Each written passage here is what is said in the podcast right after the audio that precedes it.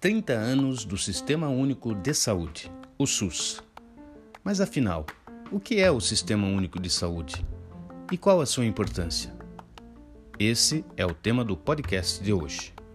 O Sistema Único de Saúde foi instituído para atender o artigo 195 da Constituição do Brasil, que classifica a saúde como um direito de todos e dever do Estado. Em 1990, ele foi regulamentado pela Lei Federal 8080. A partir da sua criação, toda a população brasileira passou a ter direito à saúde universal gratuita, financiada com recursos da União, dos estados, do Distrito Federal e dos municípios. A Constituição brasileira também estabelece cinco princípios básicos que norteiam o SUS juridicamente. São eles: universalidade, integralidade, equidade, descentralização e participação social. O SUS é um dos maiores sistemas públicos de saúde do mundo. Garante acesso integral, universal e igualitário a toda a população, do atendimento inicial e preventivo pelas unidades básicas aos internamentos, cirurgias, exames, transplantes de órgão e assim por diante. O atendimento pelo SUS é realizado por meio dos centros e postos de saúde, os hospitais públicos incluindo os universitários, os laboratórios e hemocentros, os serviços de vigilância sanitária, vigilância epidemiológica, vigilância ambiental, além de fundações e institutos de pesquisa acadêmica e científica. Segundo o Ministério de Saúde, da Saúde, em 2013, 152 milhões de pessoas dependem exclusivamente do SUS para ter acesso aos serviços de saúde. Isso corresponde a 80% do total da população brasileira. São realizados milhões de procedimentos ambulatoriais, milhões de procedimentos de quimioterapia e radioterapia, milhares de cirurgias cardíacas e assim por diante. Lógico que ainda há deficiência no atendimento à saúde pública. Você deve perceber isso quando necessita de uma consulta, de um exame ou de um atendimento especializado. Mas o problema não é o SUS. O problema se agrava quando os governantes não investem recursos suficientes ao funcionamento do sistema. Daí a importância de defendermos o SUS. Nesse período de pandemia, é visível que o SUS é, seja a base do atendimento para todos e o porto seguro, sem o que milhares de pessoas ficariam sem atendimento. Então, a comemoração dos 30 anos de existência do SUS tem que ser de reforçar, para reforçar o nosso grito em sua defesa. Trabalhadores da saúde, usuários, têm um papel importante nisso, porque se não cobrarmos, muitos gestores continuarão vendo os recursos de saúde como gastos e não como investimento público para melhorar e garantir a nossa vida. Defenda o SUS você também. Para muitos, a única porta de entrada para o atendimento em saúde.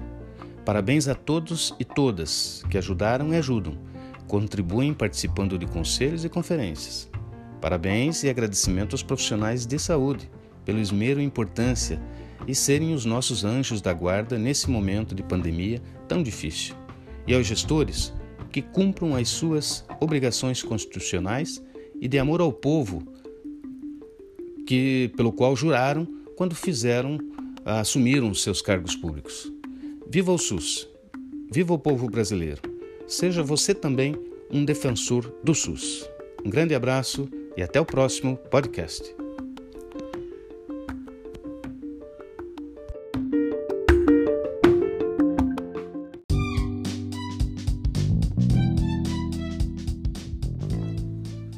Tudo bem?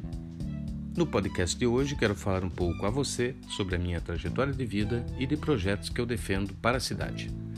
Eu sou o professor Pedro Paulo, nascido em Curitiba há 53 anos. Fui aluno de escola pública até o ensino médio e me graduei em Ciências Sociais pela PUC do Paraná. Sou também pós-graduado em Gerência de Cidades e mestrando em História Profissional pela Universidade Federal do Paraná. Desde 1989, sou professor de História e Geografia da Rede Municipal de Educação de Curitiba. Comecei a minha militância nas pastorais da Juventude Operária em movimento comunitário e de luta pela moradia. Fui presidente de associação de moradores, de centro acadêmico e de outras organizações populares. Sempre atuei com prioridade nas áreas de educação, cultura, infância e juventude, e levei a sério, no período em que fui vereador em Curitiba, a presença nos bairros, participando de reuniões, de conselhos, visitando equipamentos e de lutas locais. Também, por um, algum tempo, fui coordenador do Fórum Estadual dos Direitos da Criança e do Adolescente do Paraná. Em meu último mandato, fui líder do governo na Câmara. Estive à frente do debate da aprovação dos planos de carreira que valorizavam o magistério, guardas municipais, professores da educação infantil, auditores e profissionais da saúde. Inclusive, Neste ponto, profissionais da saúde, nós aprovamos, naquela época, a redução da jornada de trabalho desses trabalhadores. Infelizmente, em relação aos servidores públicos, nós tivemos um grande retrocesso na atual gestão da cidade. No último mandato também fui o primeiro secretário da Câmara Municipal. Sempre defendi os conselhos tutelares e os preceitos do Estatuto da Criança e do Adolescente. Ao longo dos meus mandatos, procurei ter uma atuação forte para tornar melhor a condição de trabalho e de salário dos conselheiros e conselheiras. Em 2015, fui o vereador que mais aprovou projetos de lei na Câmara Municipal.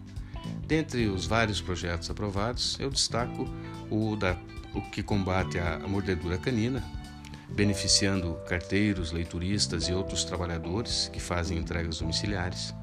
Aprovei também o Estatuto da Juventude, que dispõe sobre os direitos dos jovens em Curitiba um outro projeto, virado transformado em lei, é o que instituiu a política anti-bullying na rede municipal de educação. Ainda, uma outra lei aprovada determina o enterramento dos cabos elétricos e de telefonia na cidade, para livrar, nos livrar dessa poluição visual e dos riscos que essa confusão e emaranhado de fios representam às pessoas. E por fim, a destacar um projeto que também aprovei garantindo o controle social na gestão do Fundo Municipal de Saúde. Um pouco da minha trajetória, procurei sempre ter um compromisso claro com os que mais precisam e presença, presença firme nos temas que mais interessam aos curitibanos e curitibanas. Dessa vez, neste ano, apresento mais uma vez a minha plataforma de luta e compartilho com vocês a mim, pouco da minha trajetória de vida. Peço o seu apoio, o seu voto que faça reflexão sobre a importância que tem o legislativo na vida das pessoas.